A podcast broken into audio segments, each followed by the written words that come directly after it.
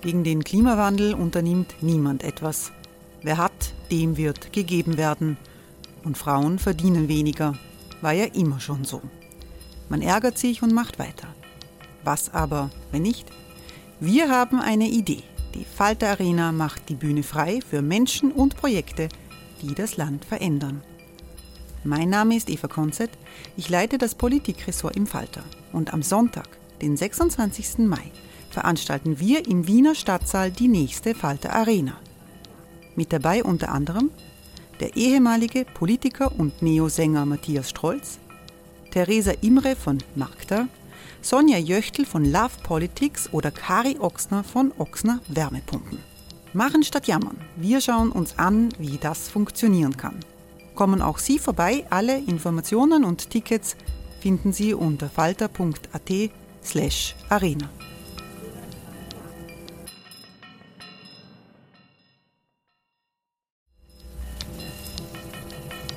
Falter-Podcasts werden durch Werbung unterstützt. Das hilft bei der Finanzierung unseres journalistischen Angebots. Hey, it's Ryan Reynolds, and I'm here with Keith, co star of my upcoming film, If, only in theaters, May 17th. Do you want to tell people the big news? All right, I'll do it. Sign up now and you'll get unlimited for $15 a month in six months of Paramount Plus Essential Plan on us. Mintmobile.com slash switch. Upfront payment of $45 equivalent to $15 per month. Unlimited over 40 gigabytes per month. Face lower speeds. Videos at 480p. Active Mint customers by 531.24 get six months of Paramount Plus Essential Plan. Auto renews after six months. Offer ends May 31st, 2024. Separate Paramount Plus registration required. Terms and conditions apply if rated PG.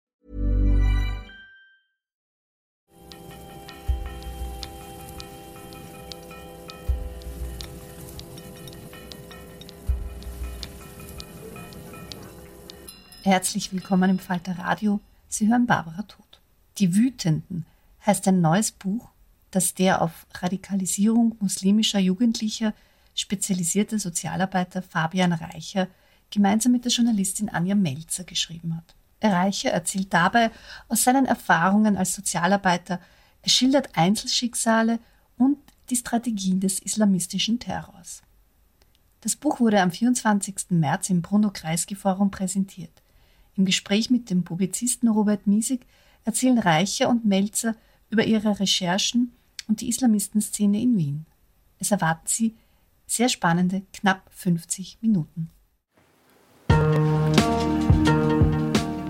Montag, der 2. November 2020, mitten in Wien. Das, womit ich mich die letzten zehn Jahre als Jugendsozialarbeiter intensiv beschäftigt hatte, spielte sich gerade vor meinem Fenster ab. Der erste dschihadistische Anschlag in Wien. Der Attentäter hat uns den Krieg erklärt. Das würde alles verändern. Hoffentlich war es keiner von meinen Jungs, dachte ich und zuckte fast in der gleichen Sekunde innerlich zusammen. Im Kopf ging ich alle durch. Hatte ich eventuell irgendetwas übersehen? 20 Jahre sogenannter Krieg gegen den Terror. Es ist nichts besser geworden. Ganz im Gegenteil. Die Strategie des sogenannten Islamischen Staates geht auf. Vielleicht wäre es endlich Zeit umzudenken. In diesem Moment und jener Nacht beschloss ich, die Kriegserklärung der Terroristen nicht anzunehmen. Und wir begannen dieses Buch zu schreiben. Die Wütenden. Warum wir im Umgang mit dschihadistischen Terror radikal umdenken müssen. Ja, ähm, ich fange mal mit Fabian an. Äh, äh, Fabian, äh, du, dieses Buch heißt ja Die Wütenden.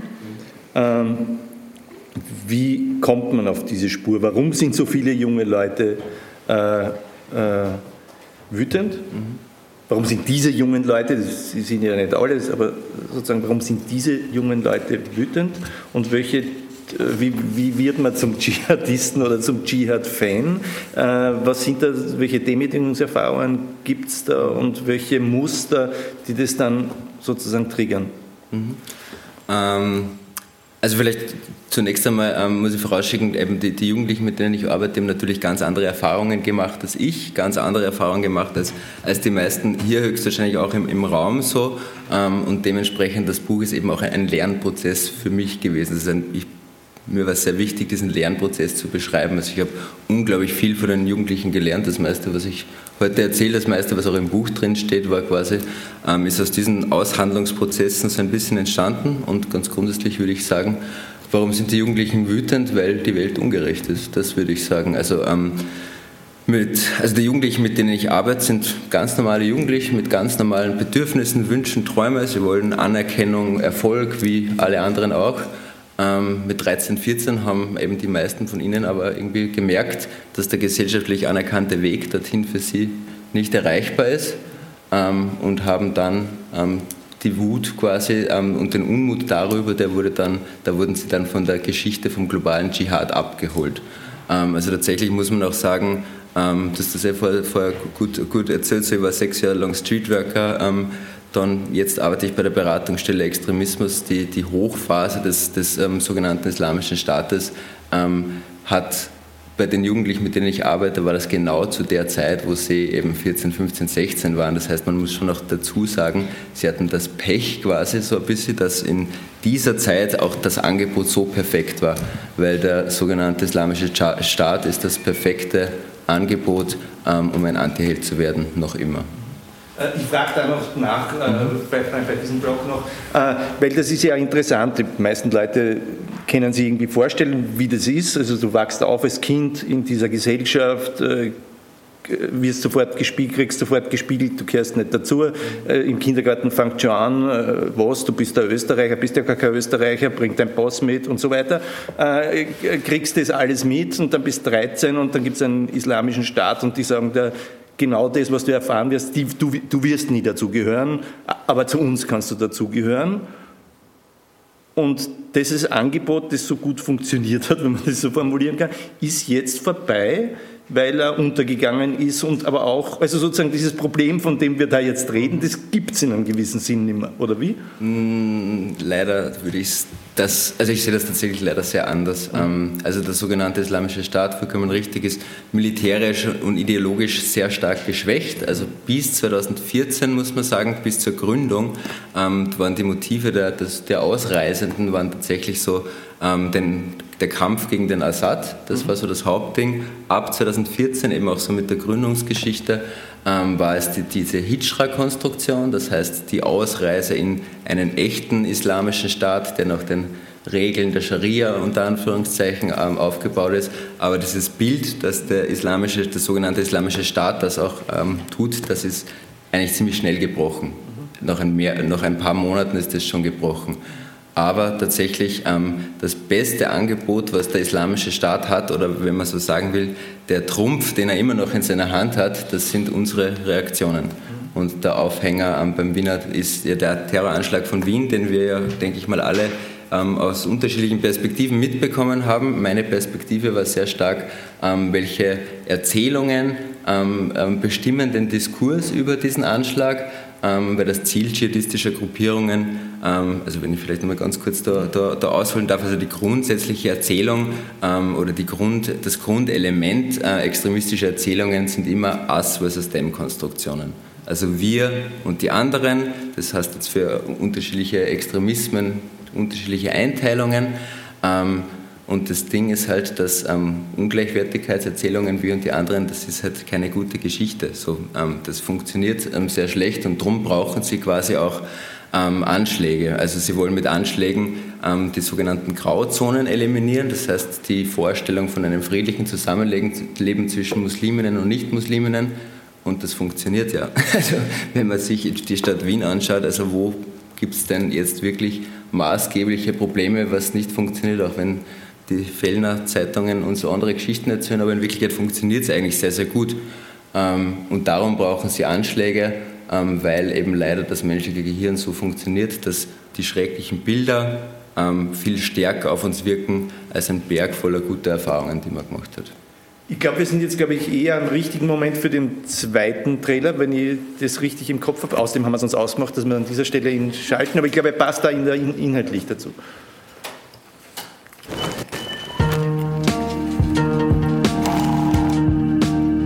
War heute in der Früh im Einsatzstab bei einer Großaktion gegen den politischen Islam anwesend.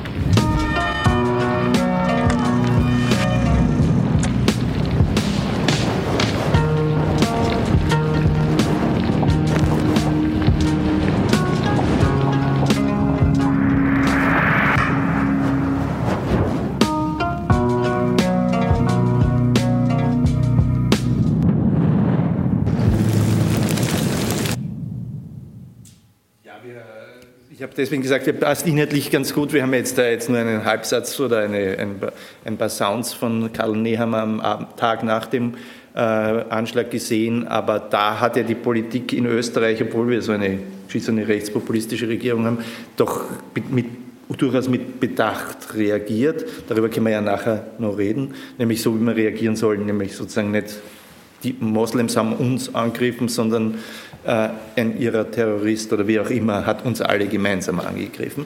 Ähm, was mich nicht so sehr wundert, weil wenn es wirklich, wirklich auf gefährlich geht, wären auch die Arschlöcher vernünftig, weil sie wissen, wenn wir da jetzt noch Öl ins Weiher gießen, äh, dann, dann wird es schwierig.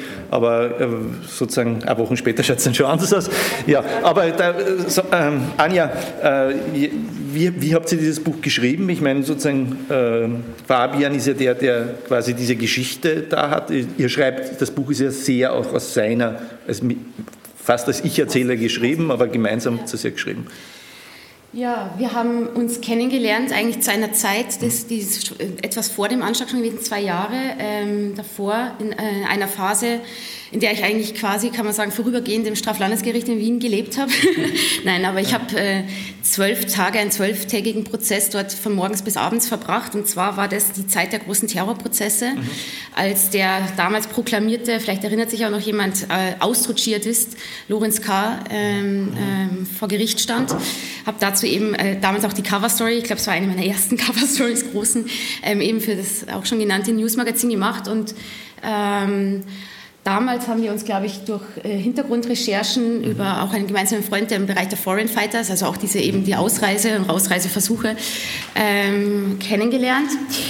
Im Nachhinein, das ist mir jetzt so die Tage eigentlich eingefallen, es gab es äh, in dieser Phase, ohne dass wir das, glaube ich, damals schon so begriffen haben, aber vielleicht haben wir es irgendwie gespürt, sodass wir wieder zusammengefunden haben, einen Verbindungsmoment, dass auch meine Geschichte damals eigentlich schon vom Prinzip her äh, äh angelegt war, wie das Buch sozusagen mit der äh, Grunddoktrin, äh, ich wollte nicht über ihn schreiben, einfach nur, oder über ihn reden oder das reden, was da vor Gericht genannt wird, sondern ich wollte mit ihm reden. Das, war, das hat sich sehr gut getroffen, weil der Lorenz das auch wollte. Ähm, das, äh, ich ich weiß, ich glaube, ich war sogar, also in meiner Erinnerung war ich die einzige Frau, einzige Journalistin, immer in der ersten Reihe gesessen auch. Und er hat mich dann nach einigen Tagen bemerkt und hat ähm, äh, den Kontakt dann hergestellt. Und das war, glaube ich, das, was meinen Text grundsätzlich von allen, also nicht nur in Österreich, von allen Konkurrenten, sondern es war ja auch international, war alles da, Spiegel und so, unterschieden hat, dass ich die einzige war, die auch sich mit Lorenz selbst darüber ausgetauscht hat, was passiert ist. Genau, und zwei Jahre später ist der Fabian wieder auf mich zugekommen, mit einmal grundsätzlich dem Gedanken, was zu machen ähm, und hat mir dann äh, eigentlich was komplett Irres gezeigt. Es war es ist ein, aus journalistischer Sicht ein wahnsinniger Schatz. Der Fabian hat über Jahre als sämtliche eben Gespräche und äh, Treffen und alles äh, mitprotokolliert und hatte von allen Gedächtnisprotokolle, was natürlich ein wahnsinniger Wert ist, auf den man dann eben später noch zurückgreifen kann, also wirklich anschaulich mit Bildern. Dann dazu äh, ein, ein, Begriff, wo natürlich PolitikerInnen im Moment sehr zusammenzucken, also sämtliche Chats mhm. und ähm, hatte Akten, hatte Akten, Unterlagen, Strafverfügungen und hat mir das gezeigt und ähm, wir haben uns dann einen Abend lang ausgetauscht und dann war mir eigentlich klar, okay, der hat da was äh, und hat vor allem einen Zugang, der so tatsächlich nie erzählt worden ist und den, den wahrscheinlich die wenigsten in, in der Nähe kennen und das hat mich natürlich in dem Moment gereizt. Es war dann schon eine Herausforderung natürlich am Anfang, ähm, na, jetzt habe ich einen Zwischenschritt verpa äh, verpasst. Mir war das Ganze dann noch fast zu groß, weil ich äh, habe ja bis jetzt auch noch nicht mhm. Bücher irgendwie geschrieben, dass ich gesagt habe, na, wir fangen kleiner an, wir fangen mit einer Geschichte an. Das ist ähm, die Geschichte, die jetzt sozusagen hier auch in einem Kapitel ist, das ist die Geschichte von Jamal und haben eigentlich mit diesem Buch, mit dem Gedanken eines Jugendbuchs gestartet. Und dann kam der November, wenige Wochen später, und kam die Nacht des Terroranschlags. Und in dieser Nacht ist uns klar geworden, nein, wir müssen eine ganz andere Geschichte vorreihen. Wir müssen eben diese grundsätzlichen Erfahrungen erzählen. Ah, das heißt, ihr habt mit dem Buch schon begonnen, wir bevor, dem, dem, bevor hat, dem zweiten hat schon angefangen. Ja. Ich habe damals schon den Jamal kennengelernt mhm. und mit ihm angefangen, auch eben äh, äh, regelmäßig Interviews zu führen. Eben durch, das war ja Corona. Dadurch haben sich die Gefängnisse digitalisiert und deswegen konnten wir dann im Zwei-Wochen-Takt zoomen, mhm. was wir bis fast vor kurzem auch wirklich äh, durchgehend seit Monaten Monaten machen ähm, und haben eigentlich das in dieser Nacht ähm, dann umgestellt. Und da war das natürlich, das war dann schon im ersten Moment für uns beide, glaube ich, krass, weil, also Fabian hat, äh, hat zwar Studien und, und, viele Publikationen gehabt, aber jetzt journalistisch nicht wirklich. Und meine längste Magazingeschichte bis dahin war immer noch sechs Seiten. Und dann auf einmal da zu sitzen und ein 250-Seiten-Buch zu konzipieren, auch allein gedanklich, war schon, das, das war ich so, finde ich, halt der größte Meilenstein so am Anfang. Und dann, äh, ja, ist es dann losgegangen. Gut, wobei man ja dazu sagen muss, erstens mal, du wirst gelernt haben, ja dadurch auch, äh, es ist gar nicht so schwer, weil du unterteilst das eh in Kapiteln und die Kapitel sind dann nicht so viel Aber länger als eine du, weil große, du schon so viele Bücher geschrieben hast. Äh, Aber gut, das sind jetzt unsere Journalistengespräche, die interessieren uns Aber es, es, gibt dazu noch eine lustige Anekdote. Ich weiß nicht, magst du erzählen oder soll ich erzählen? Jetzt erzählst du. Das also für, für, mich war es vor allem eben, also für mich jetzt vor allem zwei Ebenen. Einerseits mag ich keine Projekte allein machen mhm. und ich mag auch keine ähm, Projekte Cis-Man-Only machen. Das funktioniert einfach nicht. Das ist ganz eine schlechte Idee. Ich mag das immer. Ähm, ähm, mit, ähm, ähm, ja, mit anderen Menschen gemeinsam machen. Ähm, und tatsächlich, ich habe das ja nicht gelernt, wie man schreiben kann. Und das war dann sehr, sehr spannend. Gerade am Anfang habe ich dann ziemlich einen Crashkurs von der Anja gekriegt und sie hat gesagt, jetzt schreibst du mal einen Einstieg und dann schauen wir uns das an. Und ich komme mit einem Einstieg stolzen 14 Seiten und sie sagt so die ersten drei Absätze, das ist der Einstieg. Und ich sage, bitte was?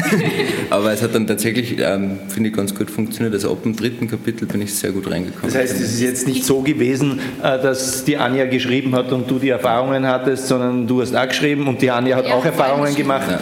wie, wie, eben sozusagen das äh, schon erwähnte mit dem Jamal, bei dem handelt es sich um einen Jugendlichen, ich habe jetzt nochmal nachgeschaut, damit ich da keine durcheinander bringe. Äh, Jamal ist, äh, nach, hat einen Ausreiseversuch nach Syrien gemacht, der kam aus einer... Aus Tschetschenien? Also einer tschetschenischen genau. Familie, ja.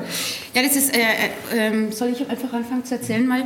Fabian kennt mich natürlich schon sehr viel länger. Ähm, das ist ein, äh, das, ich finde das Kapitel spannend, einen interessanten Bogen sozusagen, beginnt mit diesem Ausreiseversuch und endet dann mit diesem Marmeladenspenden-Event im Gemeindebau. Ja. Ähm, es gibt in, in, in, der Geschichte beim Jamal eine, finde ich, sehr auffällige Anja, du redest nicht mit mir. Also, ja. ja. du redest also, nämlich, ja, ich, ich, bin ja nicht ich, so weiß, ich kenne die Geschichte mit dem Marmeladenglas, die kennen die Geschichte mit dem Marmeladenglas alle nicht. Gut, ja. ähm, ich, vielleicht kommen wir noch drauf. Ähm, also es gibt eine äh, rote Linie sozusagen im, im ähm, äh, in, in, der Biografie von Jamal und das ist die Flucht, also sozusagen, die schon ihn von Kindesbeinen an begleitet hat. Ähm, er ist eben in Groschny in, in Tschetschenien aufgewachsen, in, hat den, den, zweiten Tschetschenienkrieg hautnah und wirklich äh, fürchterlich erlebt. Also es gibt auch dann den Moment in seiner Radikalisierung, wo der Fabian ihn zum Beispiel fragt, ähm, äh, was ist für dich Terror? Ja, weil, wo er auf einem ganz anderen Weg war und dann hat er gesagt, ja, das ist das Bild meiner erschossenen Nachbarin, als ich, ich glaube, fünf oder sechs Jahre oder so alt war. Ähm, so, so, so ist er groß geworden. Die Familie ist dann geflohen, ist dann über sehr viele Umwege, das kann man dann hoffentlich in einem Jahr in, in diesem weiteren Buch, an dem wir arbeiten, nachlesen, aber eben in Österreich angekommen. Und der Jamal ist ein unglaublich gescheiter Typ, ein ganz wissbegieriger, auch ein sehr sensibler, der dann, obwohl Deutsch ja nicht seine Muttersprache war, eine Gymnasialempfehlung bekommen hat. Also eigentlich wollte dem keiner eine Chance geben. Auch die haben gesagt, nein, das, äh, Tschetschene soll eigentlich in der Hauptschule bleiben. Und hat es dann äh, sogar ins Gymnasium geschafft. Hat dann, ja, es kam dann natürlich so, so ähm, Jugendstrafen, hat dann aber dennoch eine Lehre bekommen. Und dass er diese Lehre verloren hat, war nicht eigentlich sein Fehler, sondern das, das war vom Betrieb. Ich weiß gar nicht, da gab es ja ein Problem. Die haben Nein, das ist, also ganz grundsätzlich ist es sehr oft so, äh, Sozialarbeiterinnen kennen dieses Problem ähm, leider sehr gut, dass sehr viele Betriebe quasi Lehrlinge einstellen in der Probezeit und nach der ja. Probezeit kündigen sie und halten sie halt ja. quasi in der Probezeit als billige Hilfsarbeiterinnen quasi so und so war es bei ihm auch leider. Und, aber auch da hat er wieder sozusagen das, den alten Ausweg gewählt, das alte Mittel der Flucht, weil er einfach dieses feste Bild hatte, auch nachdem natürlich, was die Familie äh, da äh, schon erlebt hatte, was da natürlich auch für Traumata geschwelt sind, auch unausgesprochene Dinge. Er wollte ja ein guter Sohn sein und hat ähm, ähm, sozusagen dann äh, ist, in, ist, dies, ist, dieser Situation entflohen, hat sich jeden Tag in der Früh angezogen, hergerichtet, das pünktlich hat das Haus verlassen, hat das Bild vorgespielt, als würde er in die Arbeit gehen und ähm, ähm, hat, hat, seine Eltern da sozusagen im Unwissen gelassen. Und dieses, diesen Fluchtmoment, das ist eben dann dieser Moment, der sozusagen, ja, seitdem verbringt er sein, sein Leben im, im Gefängnis. Äh, hat er noch einmal gewählt, eben um auszureisen. Ähm, nach Scharia-Gesetz braucht man sozusagen den, ähm, die Erlaubnis der Eltern, die hat er nicht bekommen. Im Gegenteil, sein Vater hat den Pass auch zerrissen und die haben, auch, die haben schon geahnt, dass das dazu kommen könnte und dann hat er einfach seine Sporttasche gepackt. Da war auch eigentlich nichts drin, er war eigentlich auch nicht wirklich vorbereitet. Ich glaube, auch da beschreibst du im Buch ja sehr gut diese Stelle, wo du ihn fragst, äh, ja, aber auf welche Seite, wo wolltest du da eigentlich kämpfen? Und er hat das gar nicht gewusst. Und ich finde, diese Geschichte beim Jamal zeigt zum Beispiel auch sehr gut, ähm, da geht es gar nicht um irgendeinen religiösen Fanatismus oder so. Der Jamal hat ein ganz anderes Motiv ähm, und dies, das ist eben auch, was das Buch, finde ich, sehr, sehr gut beschreibt, dass, es, ähm, dass jede einzelne Geschichte ist komplett eigen, ist, eine, ist individuell, jeder, jeder Weg rein ist äh, speziell, jeder Weg raus. Und bei ihm war es eigentlich, er war angetrieben von Ungerechtigkeiten. Das ist übrigens was, was ihn bis heute begleitet. Ähm, auch, äh, er hat auch immer wieder jetzt natürlich in, im Knastalltag hat er einfach äh, teilweise Probleme, weil er, weil, weil er aufsteht, weil er Ungerechtigkeit nicht wahrnehmen will oder nicht hinnehmen möchte. Und es ist natürlich in dem Setting auch nicht so einfach. Dann das heißt, äh, nur damit es auch für alle klar ist, bei, bei Jamal handelt es sich um einen jungen Mann, der quasi aufgrund von Traumata, aber auch sozusagen der Unfähigkeit, äh, sich auseinanderzusetzen mit seiner Familie, Familie und so weiter, äh, dann in, in, den Syrienkrieg ziehen wollte, auf ja. Seite des IS das nicht geschafft hat, auf dem Weg dorthin geschnappt es, wurde, genau. im Gefängnis sitzt, aber sich sozusagen, und das betrifft ja auch viele der, der Jugendlichen, mit denen du gearbeitet hast, äh, mittlerweile auch weg ist von der Idee, dass der Dschihad was Gutes ist, ja, und im Gefängnis jetzt mit dir gemeinsam ein Buch schreibt, das genau. nächste. Also das fand ich ja auch schon mal irre, ja, dass ja. da ein junger Mann, äh, der an so vielen Stellen gescheitert ist, aber trotzdem dann irgendwie die Bogen noch geschafft aber jetzt im Gefängnis sitzt jetzt Aha-Buch schreiben will. Äh, das ist ja eigentlich nicht ist, die ganz alltägliche aber Geschichte. Aber es ist derselbe Gedanke, auch wieder dieses etwas bewirken wollen. Das ist das, was ihn immer angetrieben hat und das ist das, was ihn jetzt auch antreibt.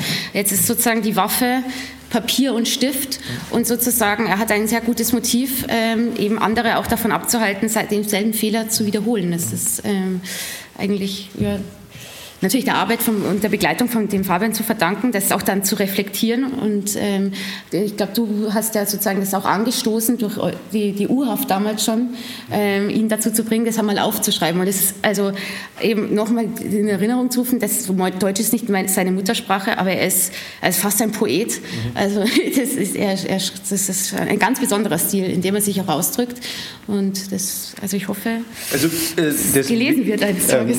Ähm, machen wir den Bogen ja. noch sind wir jetzt nicht am Ende des Buches. Ja. Aber natürlich könnte man jetzt auch sagen, so wie endlich diese Jamal-Geschichte, gehen viele dieser Geschichten noch vergleichsweise gut aus. Ja? Äh, aber das, nehmen wir das nicht ganz vorweg. Also wie, äh, wie, wie war das, wie du an die Jugendlichen rankommen bist und wie gefährdet, wenn wir bei diesem Begriff jetzt bleiben wollen oder diesen Begriff jetzt benutzen wollen, waren die da jetzt wirklich äh, quasi zu Terroristen zu werden, solche Anschläge zu machen, äh, äh, auszureisen und so weiter. Hey, it's Ryan Reynolds and I'm here with Keith, co-star of my upcoming film If, only in theaters May 17th. Do you want to tell people the big news?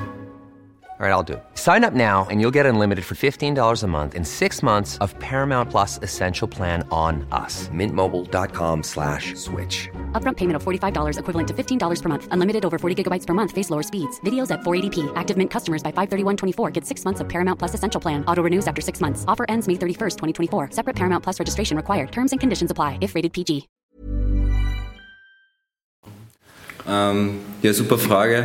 Ähm, ganz grundsätzlich sind es eben sieben verschiedene Biografien, ja. ganz verschiedene Typen, eben schon eher so ähm, ähm Anführertypen, ähm, würde ich sagen, ähm, teilweise eben auch eher so Mitläufertypen. Bei einem war es tatsächlich auch sehr knapp davor, dass er einen Anschlag begeht. So. Mhm. und ganz grundsätzlich haben, wir sind alle in einer sehr ähnlichen Zeit aufgewachsen. Also man muss sagen, die, die, die die Einstiege, aber eben auch die Ausstiege so aus der dschihadistischen Szene, ähm, die sich tatsächlich über zehn Jahre ähm, ähm so gezogen haben, ganz grundsätzlich, die waren sehr individuell. Das Einzige, was eben bei allen gleich war, war der, der gesellschaftliche Rahmen. Also mhm. sie sind alle hier quasi sozialisiert und hier in die dschihadistische Jugendsubkultur ähm, hineingekommen ähm, und haben aber tatsächlich es alle geschafft, Verantwortung dafür zu übernehmen, was sie ähm, für die Fehler, die sie gemacht haben. Und das finde ich ist so ähm, ähm, das Wesentlichste in der Arbeit. Da können sich sehr viele Politiker, ein paar haben wir eh schon gesehen, auch eine Scheibe davon abschneiden, finde ich, von, von den, von den Jugendlichen. Ähm, und ganz grundsätzlich eben so unser Ansatz von der Beratungsstelle Extremismus ist ganz grundsätzlich, wir versuchen alternative Angebote zu dem zu finden, äh, was eigentlich hinter der, äh, hinter der Radikalisierung steckt. Mhm. Ähm, weil vielleicht, ähm, ja, nur ganz kurz, wie, wie so extremistische Erzählungen ist egal welche, es sind immer sehr, sehr wesentlich, sind sogenannte Rechtfertigungsnarrative.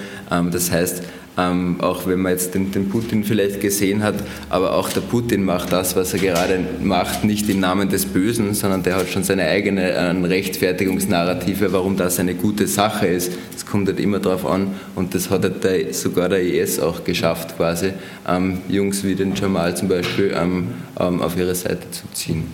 Genau. Aber der, der, Ursprung, ich meine, der Ursprung ist erstmal sozusagen natürlich eine Entfremdungserfahrung in der Welt, in der du lebst, nicht? Äh, würdest du das so sehen oder ist es zu, zu allgemein formuliert?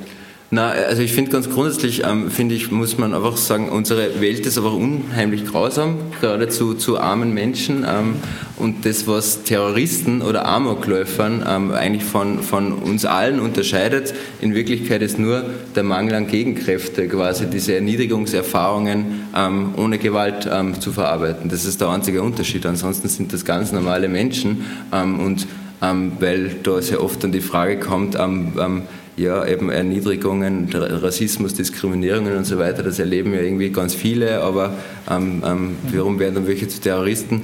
Ähm, ja, eh, voll, sehe ich auch so, aber auf der anderen Seite ähm, gibt es halt irrsinnig viele Männer, also es geht ja, ja, ganz stark auch um marginalisierte Männlichkeit bei dem Ganzen, die halt ähm, ähm, spielsüchtig sind, Alkoholiker ja. sind, die andere Frauen schlagen, andere Kinder schlagen. Heute war der siebte Femizid ähm, wie es ausschaut. Das ist absoluter Wahnsinn. Wir sind in Österreich, wenn man die Bevölkerungsanzahl sich anschaut, mit lateinamerikanischen Kontexten, wo auch die Gegenbewegung, die feministische Gegenbewegung da sehr stark herkommt, da sind wir an der Spitze. So. Also ähm, ja, natürlich.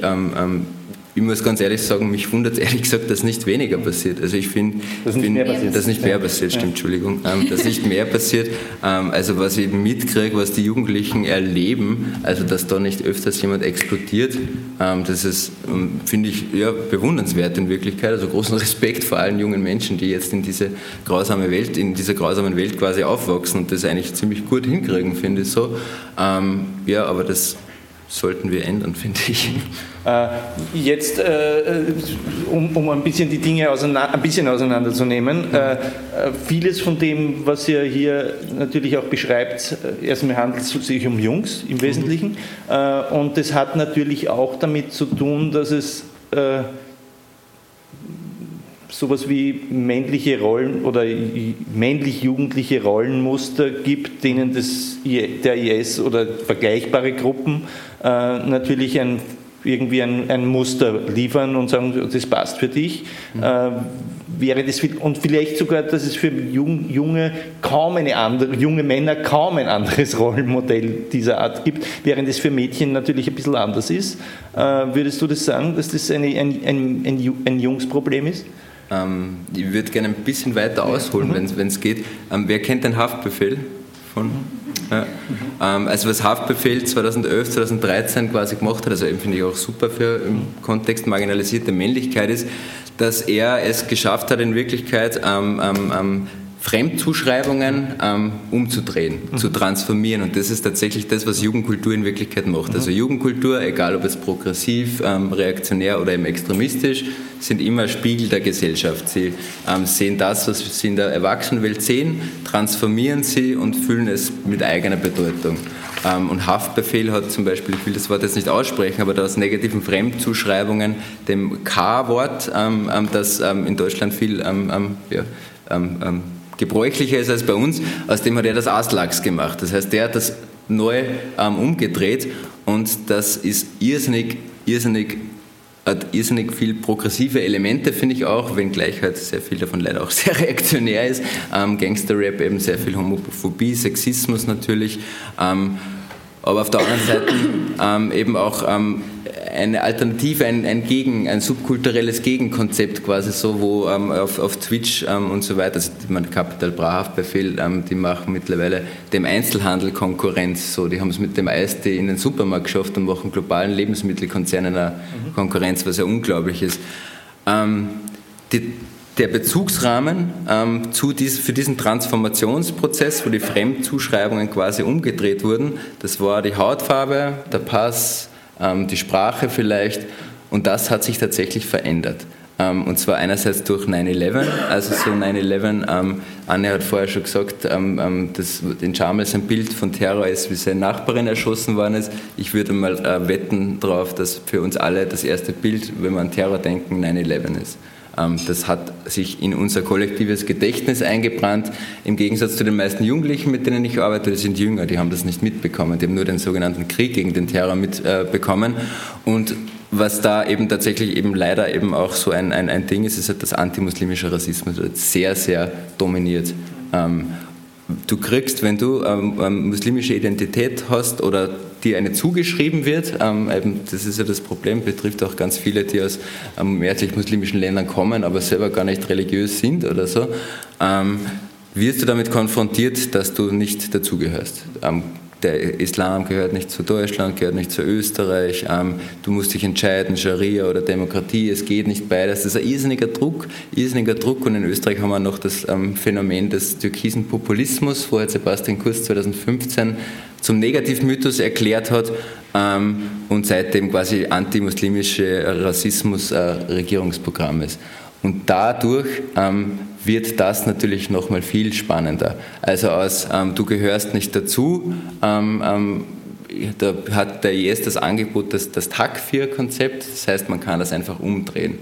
Ähm, wenn du dich integrierst, missachtest du deine Religion. Das steht dann am Ende. Und das ist ein super Angebot, weil wenn ich merke, dass ich mich sowieso nicht integrieren kann, dass das sowieso nicht funktioniert, ähm, dann stelle ich mich offensiv dagegen. Also diese Negatividentität, ähm, die zentral ist im Dschihadismus, ähm, ähm, aber natürlich viel breiter darüber hinaus, ähm, die ist leider attraktiver als je zuvor. Wenn man sich diese ganzen Jugendlichen anschaut, die in eurem Buch jetzt vorkommen, Jamal, Otis, Sebastian, Aslan, äh, ich habe jetzt sicher noch einige vergessen, äh, äh, ich weiß ja gar nicht, die Namen sind wahrscheinlich nicht echte. Die haben sie sich selbst gegeben. Also okay, ja. aber ist ja auch jetzt für unser Gespräch egal. Ähm, sind die, ich habe jetzt nicht, die sind die meisten aus Afghanistan bzw. Tschetschenien, ne? Nein, es sind ähm, die, der Großteil der Jugendlichen, mit denen ich gearbeitet habe, und das ist auch so ein, ähm, wenn man sich die, die, die ähm, Foreign Fighter Statistik anschaut, ist das auch ziemlich um, ähm, da naheliegend, sind es sehr viele mit tschetschenischen Wurzeln, aber eben auch mit bosnischen bzw. Wurzeln vom Balkan und eben Afghanistan. Mhm. Genau. Mhm. Und vor denen waren auch bosnische dabei, die ich jetzt aufgezählt habe. Okay, gut, dann hatte ich das nicht so genau. richtig äh, zugeordnet im Buch. Äh, das heißt, für zum Beispiel, ich meine, diese, diese Erfahrungen, die du geschildert oder die ihr auch jetzt schon geschildert habt, diese mhm. Diskriminierungserfahrung, das ist nicht dazugehört. Dieses äh, wegen dem antimuslimischen Rassismus ausgegrenzt zu sein. Äh, wenn alle sagen, Islam ist scheiße, na, dann sage ich, Islam ist toll. Das ist ja logisch. Ja? Äh, das ist ja etwas, was zum Beispiel türkische Jugendliche auch erleben. Mhm. Äh, ist es bei türkischen Jugendlichen dann anders? Werden die dann zum Beispiel eher äh, türkisch nationalistisch und das äh, passt nicht zum Universalismus des, äh, des IS oder, oder ist das irgendwie wurscht, weil so genau schauen sie eh nicht hin? Also ich würde mal behaupten, so in, in der, der Jugend, in der in Jugendszene gibt es natürlich viel Vermischungen und, und so weiter, aber grundsätzlich geht sich Dschihadismus und Nationalismus nicht aus. Also der IS war ja deswegen so erfolgreich, weil er quasi ähm, die Grenzen, ähm, die ähm, der europäische Kolonialismus ähm, da gezogen hat und das arabischen Raum quasi in einzelne Staaten aufgeteilt hat mit einem was, Bleistift ähm, und dem Lineal irgendwie so. Also die Grenzen sind tatsächlich sehr problematisch, Syrien, Irak und so weiter. Der IS hat diese Grenzen aufgehoben und das hat den IS so groß gemacht. Das war quasi das, das ist diese Utopie des Kalifats so. Ganz grundsätzlich geht sich das nicht aus, ähm, aber ähm, ich muss jetzt ähm, vielleicht was sagen, wo ich vielleicht ein bisschen kritisiert werden wird. Aber der Hauptgrund aus meiner Perspektive und sagen auch andere ähm, Wissenschaftler, warum äh, türkischstämmige Jugendliche tatsächlich wirklich marginal sind unter den europäischen Foreign Fighters, ist tatsächlich, ähm, dass es Gastarbeiterinnenverträge gegeben hat, dass es klar war, dass die türkischen ähm, Gastarbeiterinnen ihre Kultur, ihre religiösen ähm, Institutionen mitnehmen können. Ähm, und das ähm, macht natürlich resilient. Also die Jungs im Buch, die waren alle quasi ihre eigene Kultur ähm, ist dekultiert. Dekultierung nennt man das Ganze. Das ist der Verlust der eigenen Kultur durch Krieg, ähm, Flucht, Migration, ähm, Kolonialisierung. Also Tschetschenien ist ja, finde ich, ein super Beispiel. Die tschetschenische Kultur ähm, haben die, die Sowjets 1944 quasi auszulöschen versucht, ähm, quasi weil dieses widerständige Bergvolk so, ähm, das ist mir tatsächlich auch aus, Salzburg kommen sehr sympathisch. So. Aber da ist tatsächlich einfach sehr, sehr viel an kultureller. Salzburg, das Tschetschenien von Österreich, das, ja, das werden wir im März. Ja. Das, da, da, bitte mich nicht zitieren, das habe ich sicher nicht so gesagt. Aber, aber ähm, vom, vom, vom, von, also kulturell gibt es schon einige Ähnlichkeiten, auch von, vom, vom Essen her zum Beispiel. Na, aber auf jeden Fall, ähm, die Tschetschenen, ähm, die nach Österreich gekommen sind, haben einen Großteil ihrer Kultur logischerweise nach zwei Tschetschenienkriegen verloren und die türkischen Gastarbeiterinnen haben das nicht. Und ähm, so ähm, ähm, reaktionär den Erdogan seine ähm, Politik ist. Ich meine, jetzt geht er gerade eh ziemlich in den Arsch, Gott sei Dank so. Ähm, aber, ähm, und so reaktionär auch die Politik der, der Dianet-Behörde ist, das das türkische Religionsministerium. Aber trotzdem hat es sehr viele möglicherweise davor bewahrt, ähm, da einen großen Fehler zu machen. Also wenn ich meine eigene Religion kenne, wenn ich mein eigenes kenne, ähm, dann schützt mich das natürlich vor Angeboten ähm, wie dem ähm, des IS, ähm, weil tatsächlich ist das ein, ein, ein, transnationaler künstlicher Islam, den es so nicht gibt, dass ähm, der IS erzählt. Genau. Das ist quasi so eine Art globaler Protestislam. Mhm. äh, der da entstanden ist, der mit dem realen Islam ja nichts zu tun hat. Das haben ja auch viele schon analysiert.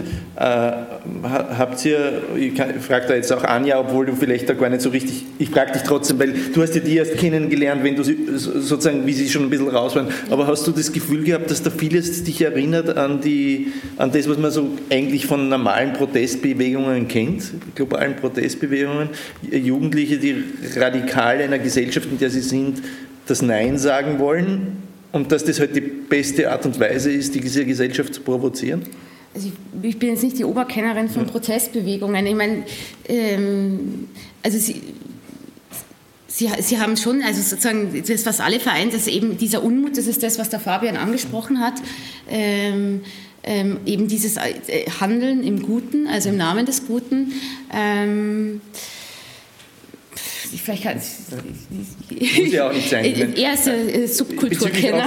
Was mir auch eingefallen ist, ist ja. diese Frage von, das kommt mehrmals im Buch vor, diese Double Standards, ja? ja? Äh, die ja immer wieder, und die sind ja auch wahr. Also sozusagen auf der anderen Seite kannst du mit, mit, mit das Double Standards alles, mhm. alles versuchen zu rechtfertigen, aber es kommt ja diese Geschichte von dem Aslan, glaube ich, äh, Aslan, der, äh, bei dem es ja eigentlich damit beginnt, das sind, also seine Geschichte im ja, Buch beginnt ja. damit, äh, dass er in der Schule bei, einem, genau. bei einer Veranstaltung äh, es eine Protestveranstaltung gegen die Morde äh, bei Charlie Hebdo gibt. Gedenkveranstaltung. Äh, so eine Gedenkveranstaltung, ja. genau. Mhm. Und er sagt, er würde ihnen nicht gedenken, weil er hat mit denen nichts zu tun. Und den Toten in Syrien gedenkt ja auch keiner.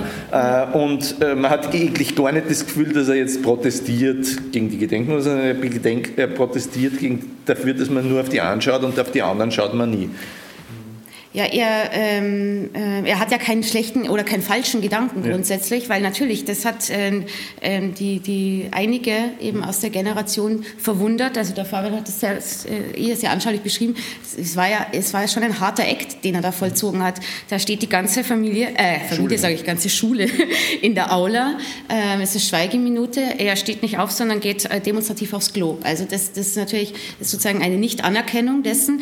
Dann passiert eben dieser ein bisschen gefährliche Moment, wenn ich mich jetzt richtig erinnere, dass der Direktor eben dann ihn nach vorne bittet und ihn äh, damit konfrontiert und sagt, also was ist das hier für eine Missachtung äh, äh der, der, dieser, dieses, diese Veranstaltung, die wir abziehen.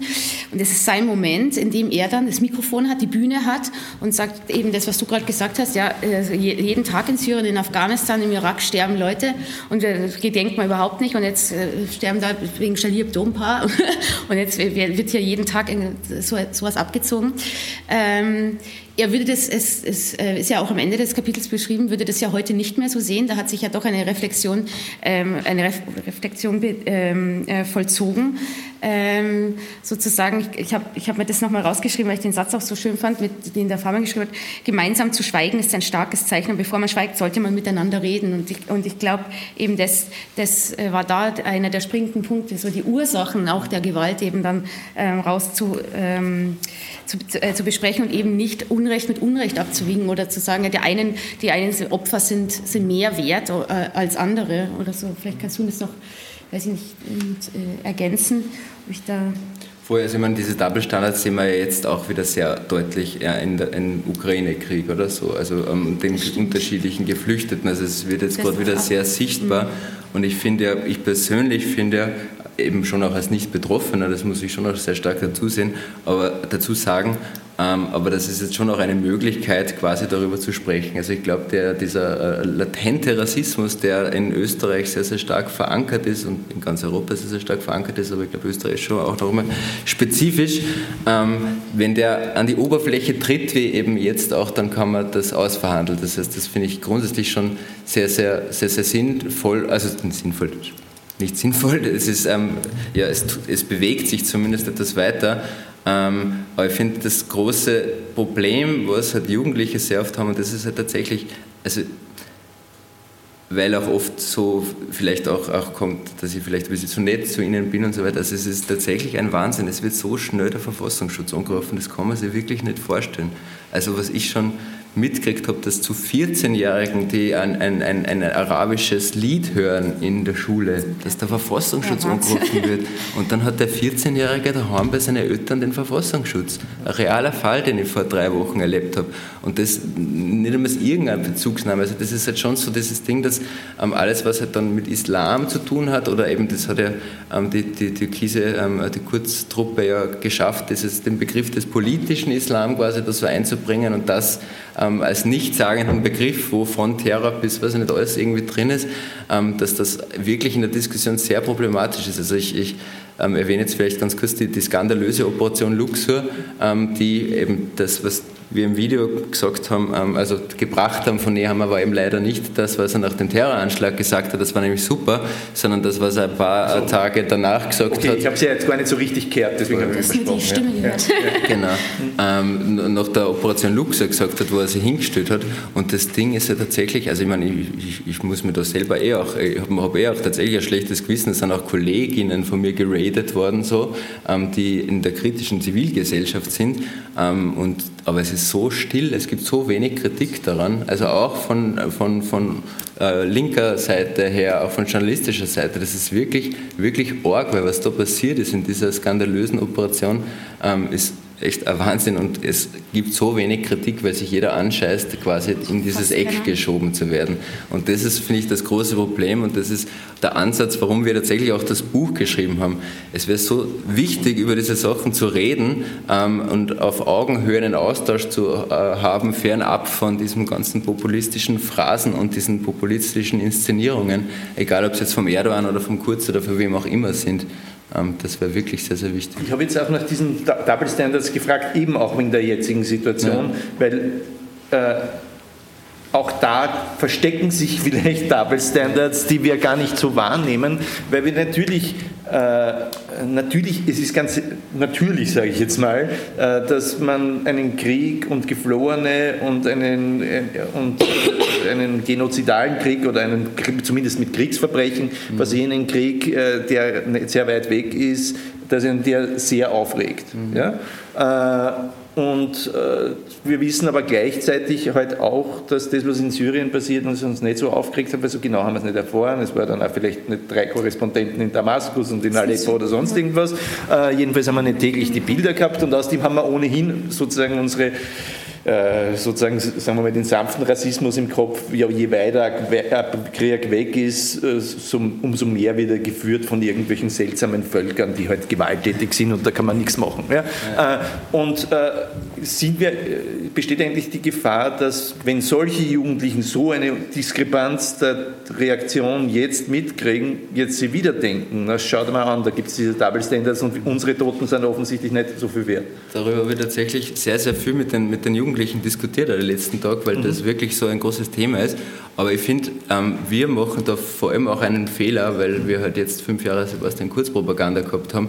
Aber erinnert euch noch mal kurz zurück an 2015, an den Anfang. Also das war doch tatsächlich eine richtig coole Willkommenskultur. Ja, das schon. Aber ich meine sozusagen, äh, aber sozusagen den Krieg, den, also ja. sozusagen den Krieg und die Zerstörung und die, ich meine sozusagen das Zerschießen von Aleppo, ja. das irgendwie war uns jetzt irgendwie wurscht. Also nicht wurscht, ja. aber wir haben es nicht so wahrgenommen, zumindest. Voll, aber ich finde tatsächlich... Aber das, da hast voll, du recht. Da mir ist das wichtig zu sagen, wenn man das leider selber ähm, so wieder vergisst, wie ich mir das auch überlegt, es sind sogar in Deutschland sind teilweise Nachrichten auf Arabisch übersetzt worden und so weiter. Also das haben wir leider alles vergessen, weil halt ähm, ja, fünf Jahre.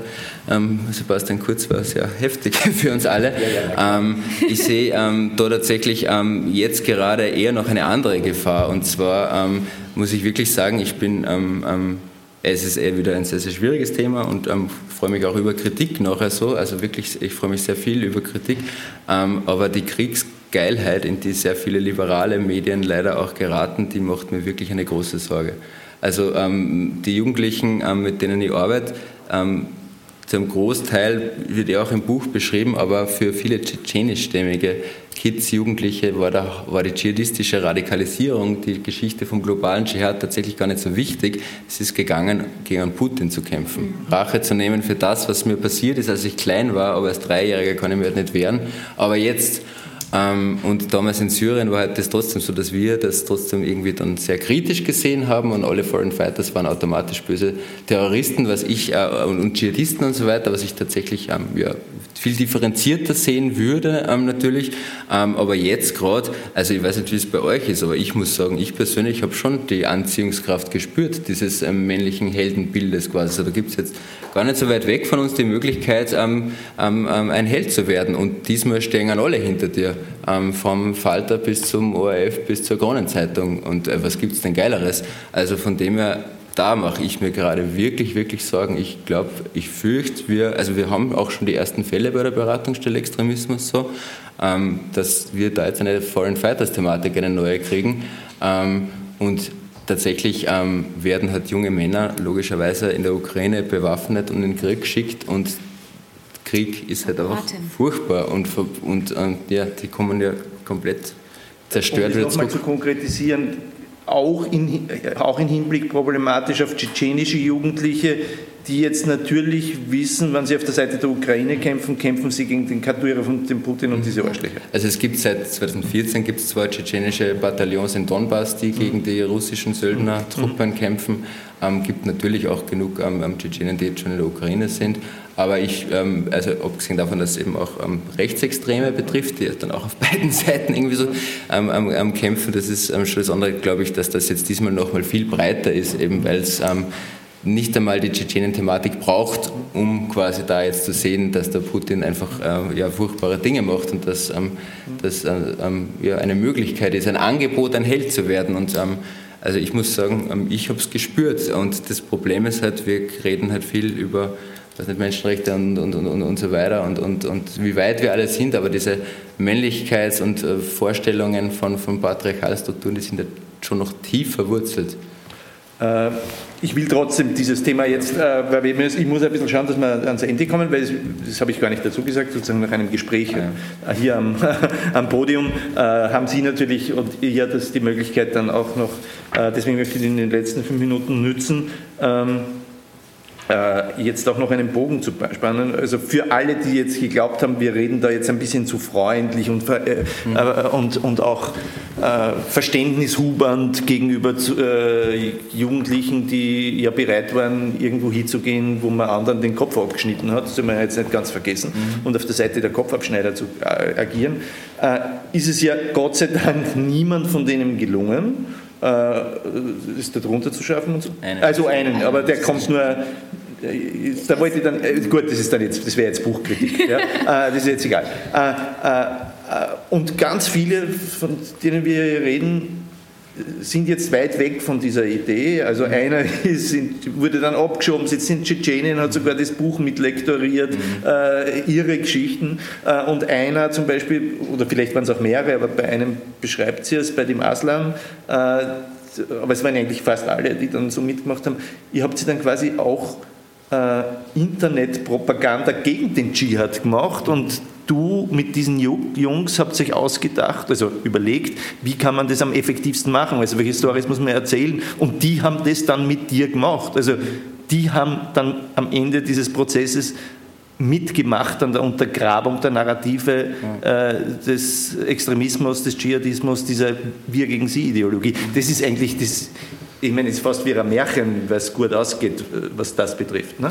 Das ist eine ja, bessere Geschichte. Also, ja, also ich finde ähm, ähm, tatsächlich, ähm, ähm, sind es, finde ich, wirklich auch, auch, sehr gute Geschichten, immer so, so, so, so super ausgegangen, ganz grundsätzlich, wenn man sagt, dass zwei sitzen im Häfen ja, ähm, und werden dann auch abgeschoben, einer ist abgeschoben, ähm, einer, einem geht es gerade ganz gut, bis auf das, dass er drauf kommt, dass er einen Gehirntumor hat. Also, ähm, so, also es, und das auch alles von Traumata und so weiter, also das ist trotzdem so, es gibt einfach in dieser Welt hat wir wirklich sehr, sehr viele, ähm, vor allem eben auch viele Männer und Frauen, die einfach zerstört sind vom Leben, von der Grausamkeit ähm, unserer Welt irgendwie so. Ähm, Vorher, ihr habt alle ähm, Sticker auf euren Tischen, äh, also ganz viele dieser Geschichten, die wir gemeinsam mit den Jungs erarbeitet haben, ähm, haben wir über dieses ähm, ähm den Kanal Jamal al-Khatib, mein Weg, ähm, ähm, auch quasi weitergebracht. Und, und, das Ziel war tatsächlich, ähm, das war das Ziel der Jugendlichen, ähm, wir wollen etwas tun. Also das ist vielleicht auch noch ein wichtiger Satz zum, zum Jamal. Also der Jamal wollte nicht mehr reden, der wollte etwas tun. Und darum ist er nach Syrien gefahren, ohne einen kompletten, konkreten Plan zu haben.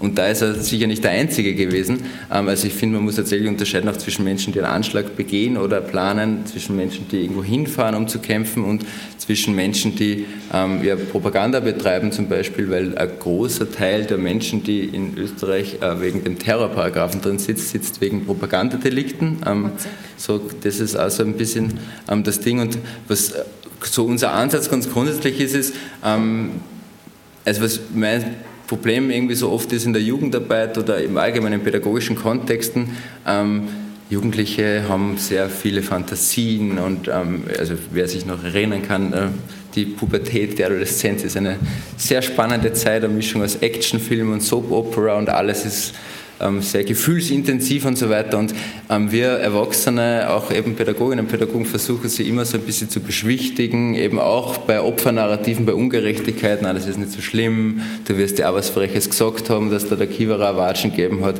Na, aber wenn du was Freches gesagt hast, der Kiewerer darf dir die Watschen nicht geben, Punkt. Das ist ein Unrecht, da brauche ich nichts beschwichtigen, ähm, aber ein Unrecht macht kein anderes Unrecht wieder gut. Das ist das Wichtige. Also es geht um Verantwortungspädagogik und dann eben so unser Ansatz, den wir im Buch auch beschreiben, die Pädagogik der Wütenden haben wir es genannt, angelehnt an Paulo Freire, ähm, ein, ähm, ja, ein unglaublich krasser Pädagoge ähm, in den 60er Jahren in Lateinamerika. Und tatsächlich ähm, unser Ansatz ist, wir sagen, Ihr habt recht, die Welt ist scheiß ungerecht so, ähm, aber dann tun wir doch was. Reden wir nicht nur, sondern dann tun wir was. Also Paulo Freire hat es ein bisschen ähm, besser ausgedrückt, mit Ak Aktion und Reflexion hat er es genannt. Aber tatsächlich ist das, finde ich, ähm, der, der, der, Schlüssel. Die Leute, äh, die Jugendlichen wollen nicht reden, sie wollen was tun. Und ich weiß nicht, was gibt es denn Schöneres als, als Erwachsener als Pädagoge, Jugendliche dabei zu begleiten, ähm, für eine bessere Welt äh, zu kämpfen und wenn wir jetzt in Richtung Schluss gehen, also ähm, wenn man sich die Welt anschauen, hat man jetzt, finde ich, in der globalen Pandemie sehr gut gesehen, dass das mit Kapitalismus und Neoliberalismus halt nicht so gut funktioniert und dass man sich ein bisschen was anderes überlegen muss. Und das ist tatsächlich das, was die jungen Leute ähm, ähm, machen müssen und wir können sie dabei begleiten. Darum geht es, finde ich. Ich habe eine, eine Schlusssatzhinzufügung, mhm. weil einen Protagonisten hast du ja vergessen, es ist ja der Fabian eigentlich. Mhm. Der, und ich finde, was das Buch ja so greifbar macht, mhm. ist, dass er äh, so offen beschreibt, auch ähm, eben, wo er auch gescheitert ist oder wo er eine falsche Einschätzung hatte, was es am Ende ganz menschlich eben auch macht. Also eben, weil, wie in dem Vorwurf, den du gerade genannt hast, zu nett oder so. Ähm, es, ist, es, gibt Kapitel, die, die äh, strotzen vor Provokationen, auch gegenseitig, oder wo der Fabian auch, teilweise auch gar nicht weiß, wie er da reagieren soll, wo er ja. innerlich ansetzt, jetzt schon zu und dann wieder äh, den Schritt zurück macht. Und ich finde auch diese, also diese, dieses ähm, äh, de, de, äh, Reinschauen von, also aus, aus der Leserinnenschaft äh, in, in die Gedankenwelt, in die Fehler und in, in auch teilweise das Scheitern von Fabian ist ja das, was, was dann eben die, die Schlagkraft eigentlich am Ende ist. Ja. Wobei, ja, ich unterstütze das, wobei ich es auch gar, aber gar nicht so wahrgenommen habe, weil es ja ganz selbstverständlich ist, was, wenn du sozusagen provo provozierende Jugendliche, die dich ja auch provozieren wollen, äh, äh, sozusagen an die rankommen willst, ja, äh, dass du dann manchmal schlucken musst und nicht äh, die erste Reaktion nicht die richtigste ist äh, und dass du vielleicht auch äh, weite Strecken gehen musst, um dieses Vertrauen zu erhalten. Das ist ja eh so selbstverständlich, wenn man nicht ganz deppert ist. Was man, nimmt man das an, auch wenn man nicht Sozialarbeiter ist. Aber äh, tatsächlich finde ich, ist es gar nicht so selbstverständlich. Also ich muss tatsächlich auch sagen, ähm, ich, äh, wie wir alle, mache immer wieder Fehler äh, und arbeite dann aber auch sehr bewusst damit ähm, und also die Kids sind immer wieder von den Socken, wenn sich ein erwachsener Mensch bei ihnen entschuldigt zum mhm. Beispiel, weil sie das einfach nicht kennen. Und das ist tatsächlich was, was ich schon sehr, sehr spannend finde. Also warum hat sich der, der Nehammer da noch nicht entschuldigt für das Versagen der Sicherheitsbehörden beim Wiener Terroranschlag? Warum kann man sich nicht gescheit für das Versagen bei der Corona-Pandemie entschuldigen, ähm, für irgendwelche populistischen Spielchen? Ich, also ich persönlich, wenn ein Politiker sagt, hey Leute, sorry, ähm, das haben wir wirklich verkackt, wir haben es vielleicht nicht besser gewusst, ähm, ich würde sagen, okay, passt, cool. So, also, und das checken irgendwie Politikerinnen nicht, dass das eigentlich gut ankommen würde, wenn man auch mal Fehler eingesteht und Schwäche zeigt und so weiter. Also vermeintliche Schwäche zeigt, weil eigentlich, und darum geht es auch im, mhm. im Buch, ähm, eigene Fehler ähm, einzugestehen ähm, ähm und eben vor allem ähm, dann Verantwortung davon zu über, dafür zu übernehmen. Und das haben die Kids eben alle gemacht, finde ich. Ähm, sie haben Verantwortung für ihre eigenen Fehler genommen und ich finde, das ist das Bild, was, was ich wichtig finde, das ist wahre Stärke, das macht einen echten Mann aus, finde ich. Sie hörten ein Gespräch mit Fabian Reicher und Anja Melzer, das Robert Miesig anlässlich der Buchpräsentation Die Wütenden am 24. März 2022 im Bruno Kreisky Forum geführt hat.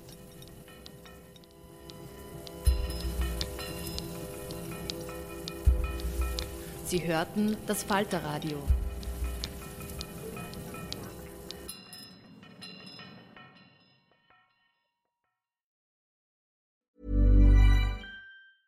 Even when we're on a budget, we still deserve nice things.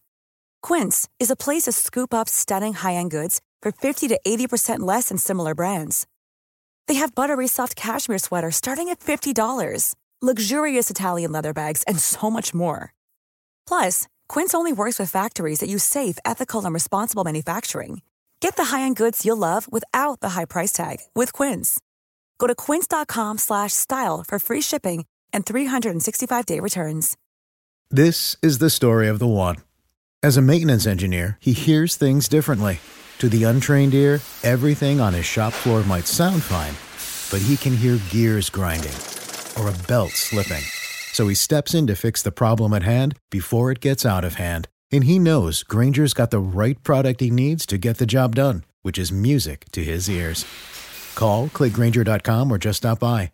Granger, for the ones who get it done.